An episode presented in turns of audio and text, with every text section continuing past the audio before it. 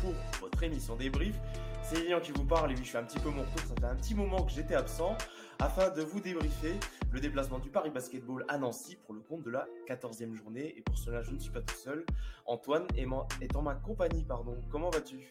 Salut Lilian, comment ça va? C'est vrai que ça fait longtemps que tu n'avais pas entendu. Et ouais, bah, j'étais pas disponible à chaque fois pour, le, pour les débriefs, malheureusement. Euh, donc euh, j'étais du côté de Nancy hier, donc bon, je ne pouvais pas me, je ne pouvais pas me permettre de ne pas être là pour ce débrief. Euh, et puisqu'après trois revers consécutifs en Betclic Elite, Paris a retrouvé le goût de la victoire en s'imposant 87 à 83 dans le bouillant Palais des Sports Jean Veille. Mais le bouillon sont plutôt les joueurs anciens qui l'ont pris, notamment en début de match.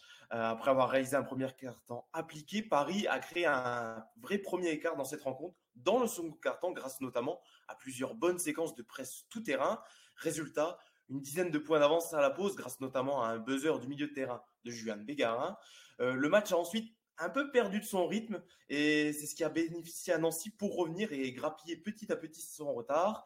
Et un petit peu comme, euh, comme son habitude cette année, Paris s'est un petit peu compliqué la tâche dans les dernières minutes. Mais heureusement, euh, Paris a pu compter notamment sur un Tyrone Wallace très efficient. Euh, et les Parisiens ont toujours su conserver deux possessions d'avance, ne donnant pas l'occasion à Nancy d'arracher une éventuelle victoire ou autre prolongation.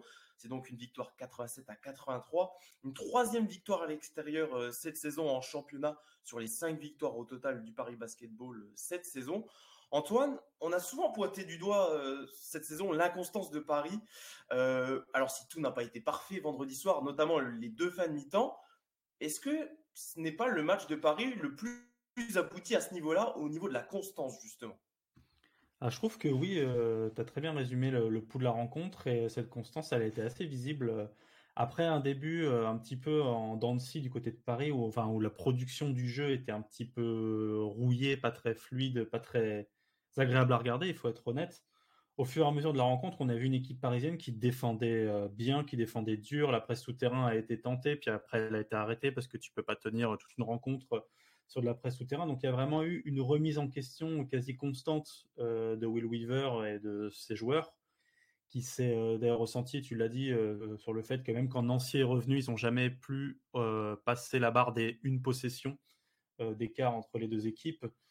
Et c'est d'autant plus remarquable que cette équipe de Paris a fait, face pardon, à un grand nombre de fautes, puisque Ismaël Kamagaté était à quatre fautes, et c'est pas le seul. Euh, Toupane également, qui, un, qui, a, fait un très bon match euh, défensif, euh, il faut le noter. Et également, si je dis pas de bêtises, Kyle Holman et Tyrone Wallace. Donc il y a eu beaucoup de fautes. Et pourtant, Paris a su trouver les bons ajustements, les, les bonnes solutions dans un match qui n'était pas évident, pas gagné face à une équipe de Nancy qui était quand même assez costaude.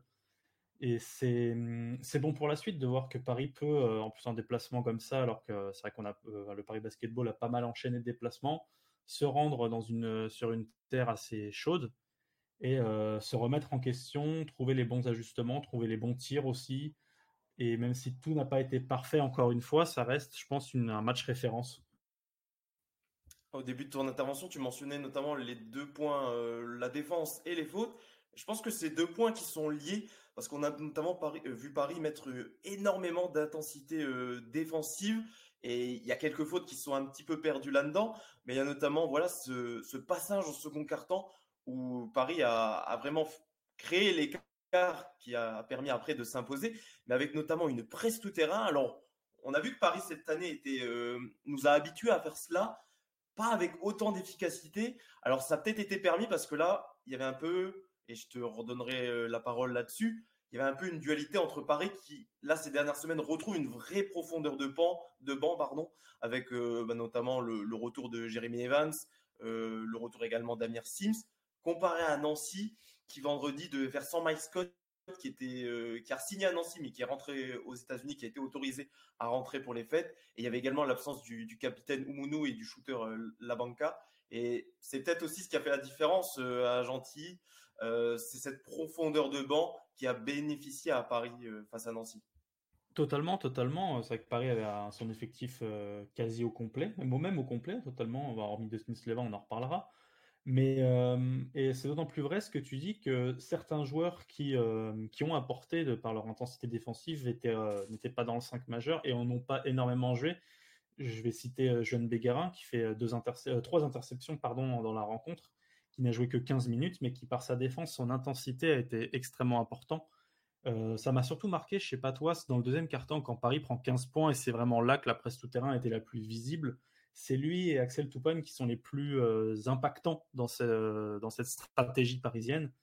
Et euh, on voit même les deux joueurs très souvent se congratuler mutuellement, que ce soit sur des interceptions ou juste une coupure, euh, d'une ligne de passe qui va, ben, qui, où la balle va sortir et redonner le ballon à Nancy euh, quoi qu'il arrive. On a vu ces deux joueurs-là vraiment profiter et mettre en avant leurs capacités défensives qui sont quand même non négligeables. Les deux joueurs terminent à trois interceptions. Je l'ai dit pour Bégarin, mais je ne l'avais pas dit pour Toupane. Et la profondeur de banc, tu l'as cité, le retour d'Amir Sims, qui n'est pas un énorme défenseur, bah, pour le coup, il peut se permettre de beaucoup plus euh, travailler son jeu offensif puisqu'il a des joueurs en second rideau qui vont faire les travaux euh, défensifs. Puis Evans à l'intérieur a quand même eu euh, un, gros, un gros impact. On l'a vu pas mal souffrir, mais dans le bon sens du terme, se battre, se voyant d'ailleurs siffler pas mal de fautes parce que bah, il s'est quand même beaucoup battu. Donc voilà, il y avait cette, cette intensité défensive qu'on a pu retrouver et que certains joueurs ont pu mettre en avant et même en sortie de banc. Et c'est très agréable à regarder et je pense que même pour le coach, c'est très bénéfique. Ouais, car Paris n'a peut-être pas encore très bien défendu sur cette rencontre. Au moins, je trouve qu'il y avait de, l'intensité de, bout en bout. Et c'est ce que soulignait Axel Toupane en, conférence de presse après le match. C'est que ben, ben là, sur ce match, par exemple, ça l'illustre. Euh, il y avait beaucoup de joueurs de Paris cette saison qui jouaient 35 minutes, euh, voire bien les 30 minutes. Là, sur cette rencontre, il n'y a que Kyle Allman qui dépasse les 30 minutes avec 32. Euh, sinon, tous les joueurs sont en dessous. Et ça permet aussi, voilà, cette profondeur de banc retrouvée de, faire beaucoup plus tourner. Et donc, quand chaque joueur rentre sur le terrain, tu disais un Axel Toupane qui ne joue que 24 minutes, euh, un Juan Bégarin qui ne joue que 15 minutes, bah, ça leur permet d'apporter une vraie intensité. Et si Paris, sur ses schémas défensifs, n'est pas encore totalement parfait, euh, au moins, si tu mets déjà l'intensité, euh, pendant une grande partie de la rencontre, ça fait quand même une vraie différence de ce côté-là du terrain.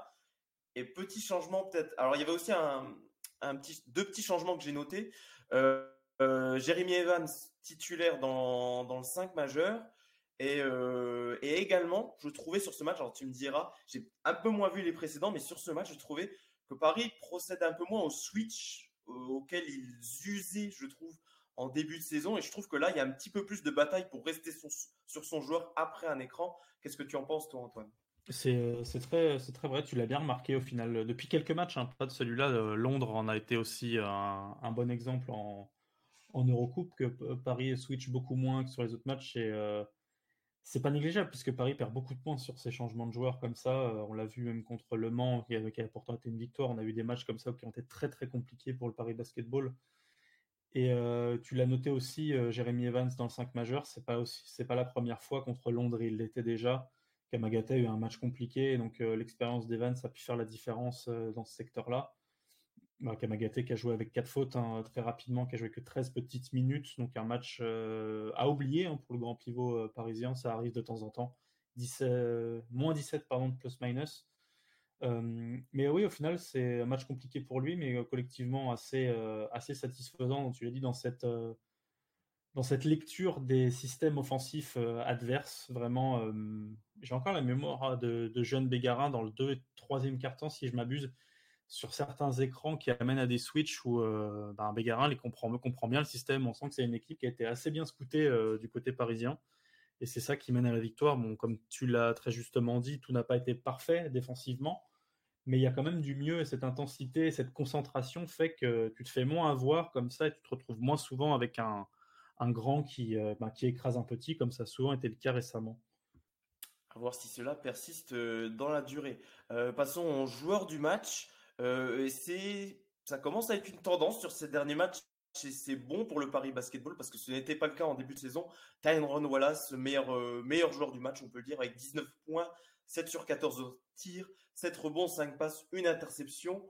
Euh, seulement deux pertes de balles pour le joueur américain en 30 minutes, euh, avec la meilleure évaluation du match, avec, euh, avec 20, non, trois pertes de balles, pardon. je m'excuse quand même. Mais on a beaucoup critiqué Tyrone Wallace sur ce début de saison. Alors, il n'a pas été aidé non plus par une blessure au, au, doigt qui l'a fait aller et revenir. mais depuis quelques matchs, ça va beaucoup mieux pour le gaucher parisien et il semble avoir beaucoup plus de rythme en, en attaque en tout cas. Il semble avoir un rythme euh, beaucoup plus posé, beaucoup plus réfléchi.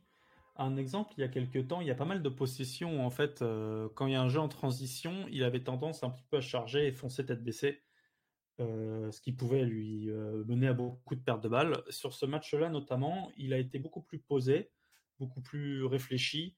Sa sélection de tir est meilleure à 3 points, elle n'est pas excellente, il a 1 sur 5, mais sa sélection de tir globale est plutôt bonne, 66% il a vraiment ce côté créateur qui rassure en fait. C'est le profil qui manque à Paris, mais depuis son retour de blessure, c'est que on voit un joueur qui prend le temps, qui analyse le terrain, qui a un excellent dribbleur, qui arrive à dribbler pour se créer une occasion derrière ou pour créer une, occasion, une ligne de passe pour un de ses coéquipiers. Ça s'est d'ailleurs vu hier avec ses cinq passes décisives.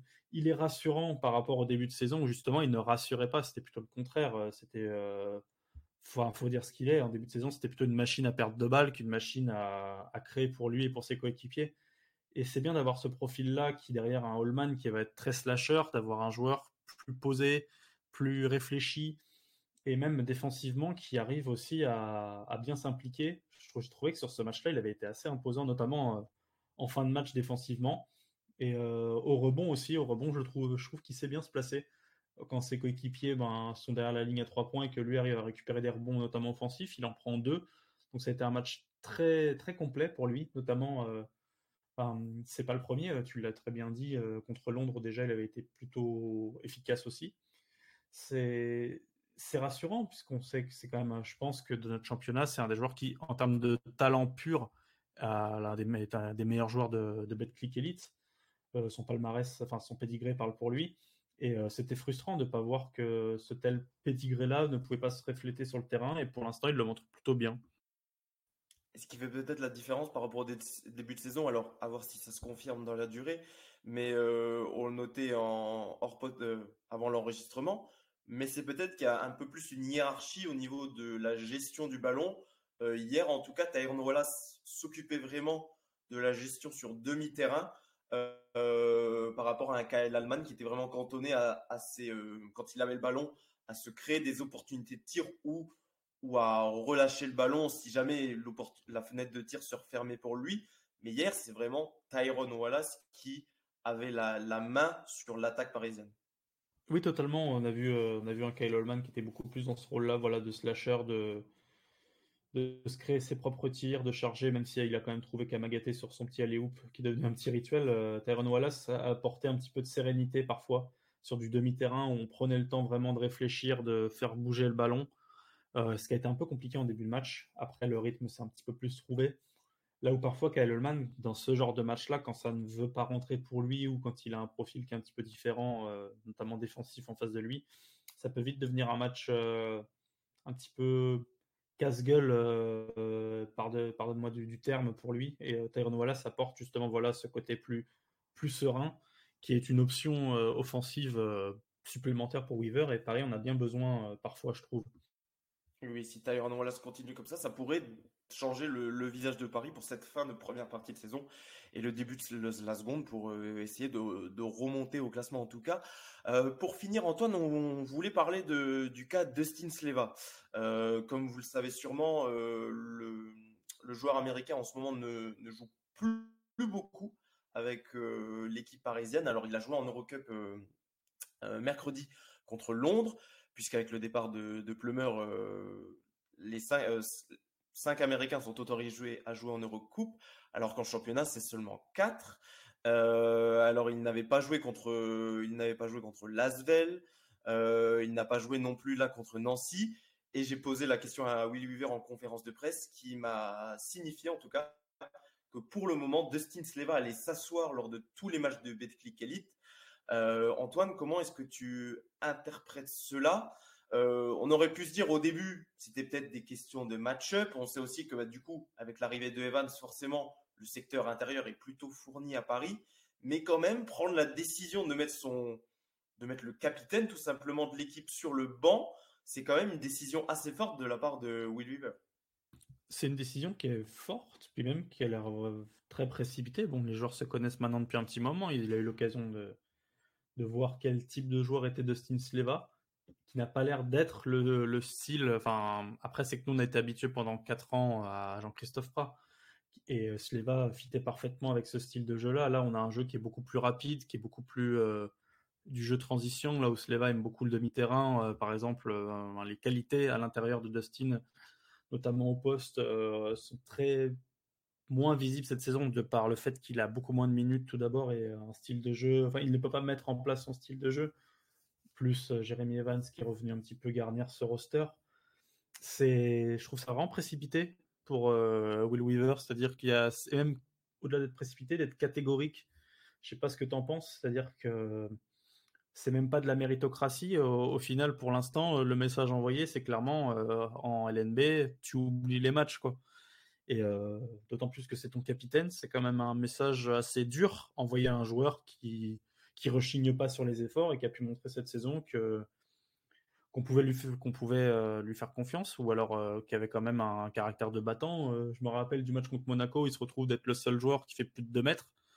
Ça n'a pas été facile, mais on a vu un petit peu ce côté, bah, le, cœur qu'il pouvait montrer. Donc ce côté un peu catégorique, tu resteras assis en Betclic Elite, sachant que tu vas jouer 10 minutes en Eurocoupe ou tu allé 12 minutes. C'est particulier, on va dire. Je sais pas ce que tu en penses. Bah, on peut peut-être reconnaître à Will son honnêteté, en tout cas, de ne pas la faire langue de bois. Euh, même s'il me semble qu'il y a une ou deux semaines, il disait encore que c'était bah, c'était encore les tout débuts où, Paris euh, avait autant de joueurs américains.